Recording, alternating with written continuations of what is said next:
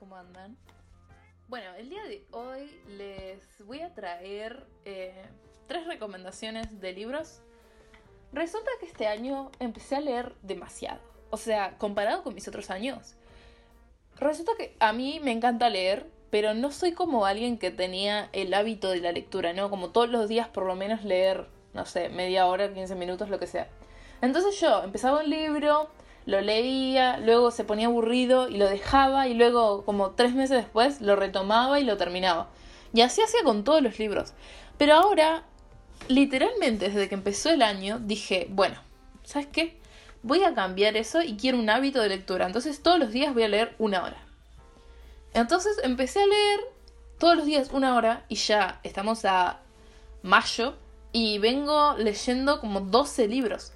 Y comparado con mi año anterior, que leí solamente 6 en todo el año, o sea, no puedo creerlo. O sea, estoy en medio, casi medio año leí el doble de lo que leí el año pasado.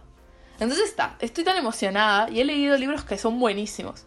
Entonces, nada, les voy a recomendar. El primer libro, que fue eh, uno de los primeros que me leí en el año, que me lo terminé en tres días. O sea, tres días. O sea, obviamente no le dediqué una hora por día, pero dediqué más porque estaba buenísimo. O sea, yo, yo tenía que hacer otras cosas y no podía hacerlas porque estaba enganchadísima con este libro. O sea, literal. Y estoy hablando de Los siete maridos de Evelyn Hugo. Sí. Bueno, Evelyn Hugo, si lo decimos latinoamericano. Ah, es buenísimo. Todo, si escuchaste este libro y estabas pensando en leerlo, yo te digo, léelo es algo que vos decís, no, no te necesitaba, pero siento que te necesito. O sea, literal es mi libro favorito y no va a venir nadie que vaya a reemplazarla del primer puesto. Es buenísimo. Un poco de la historia nada más. Se ambienta en Hollywood en los años 50. Eh, eh, justamente Evelyn es una estrella en ascenso. Y bueno, nada, en el 2017 creo que es, empieza a contar su historia a una escritora para que le haga su bibliografía autorizada. Y bueno, revive todos sus años de, del auge de, de cuando empezó a hacerse famosa.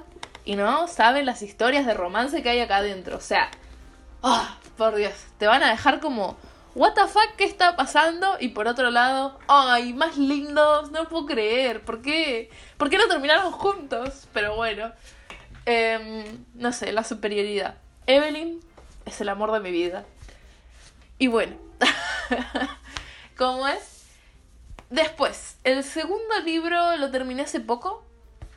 Eh, se llama El Visconde que me amó, de Julia Quinn. Y bueno, si le suena es porque es el libro en el que se basa la segunda temporada de Bridgerton. Yo tengo que decir la verdad. Grabé todo un episodio de un podcast hablando mierdas de la segunda temporada de Bridgerton. Pero no lo subí porque el audio se escucha horrible. Entonces, eh, me parece que voy a tener que hacer otro criticando a Bridgerton. Porque la serie es una mierda. la segunda temporada, yo no entiendo cómo a tanta gente le gustó. O sea, yo veo cosas en Instagram y a un montón de gente le gustó la pareja de Kate y, y Anthony. Pero no entiendo por qué. O sea, el peor enemies to Bueno, ya estoy diciendo demasiado. Entonces, este libro no es nada que ver a la serie, lo juro. O sea, yo miré la... O sea, empecé el libro. Todo bien, normalito. Y luego miré la serie y dije, mmm, este libro parece una mierda. Pero luego dije, no voy a dejar el libro a la mitad. O sea, a las cuarta parte porque no iba ni a la mitad. Entonces empecé a leer el libro y literal es 100 veces mejor que la serie. O sea, si yo hubiese visto lo que me imaginé en este libro, la serie hubiese sido 100 veces mejor. Pero bueno, como sabemos, siempre recortan cosas porque piensan que a, a, los adolescentes les gusta todo lo sexual. Entonces meten escenas sexuales que nada que ver. Cuando pueden haber literal copiado y pegado en la historia del libro en la serie. Pero bueno, ta. Se entiende que como son. Es una serie, tienen que poner a, todos los personajes para que vayan teniendo eh, interacción, ¿no? Después de la primera temporada que Daphne. Bueno, ta, ya estoy hablando de la serie. Ta, me callo. En conclusión, el libro es buenísimo. Buenísimo, recomendadísimo. Bueno, está. Y después, para finalizar con este episodio de recomendación de libros, tengo Asesinato en el Oriente Express de Agatha Christie. Este libro eh, es, lo compré en, en el aeropuerto porque me fui de viaje. Y quería y mi madre me dijo, no te lleves ningún libro porque te vas a comprar libros allá, entonces vas a estar cargando con el libro que, que no lo vas a leer. Entonces yo dije, bueno, está bien, no me llevo ningún libro. Entonces yo estaba re aburrida porque mi teléfono, aparte de se le termina la batería súper rápido. Una desventaja de iPhone. Y... ¿Cómo es? Entonces llegué a un aeropuerto y dije, bueno, ta, ya fue. Me compro un libro. Por lo menos que sea corto, así me lo termino durante el viaje. Entonces empecé este libro que se llama Asesinato en el Oriente Express, como ya dije.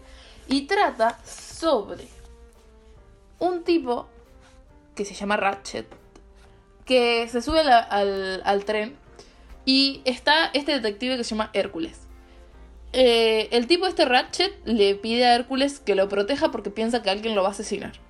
Y en la noche, durante una tormenta de nieve, el tren se detiene y resulta que descubren que el cuerpo de de Ratchet está muerto. O sea que Ratchet murió. Entonces Poirot se empieza a preguntar, ¿qué está pasando? ¿What the fuck?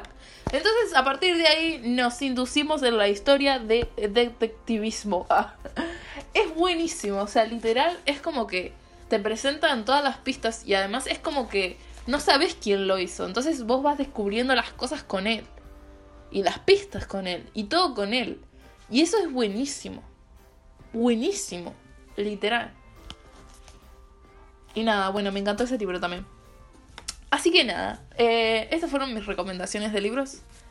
Espero que hayas escuchado de alguno de esos libros, o si no, si lo hayas leído.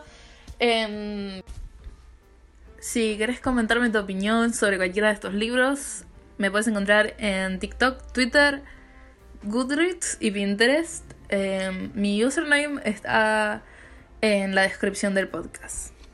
Adiós.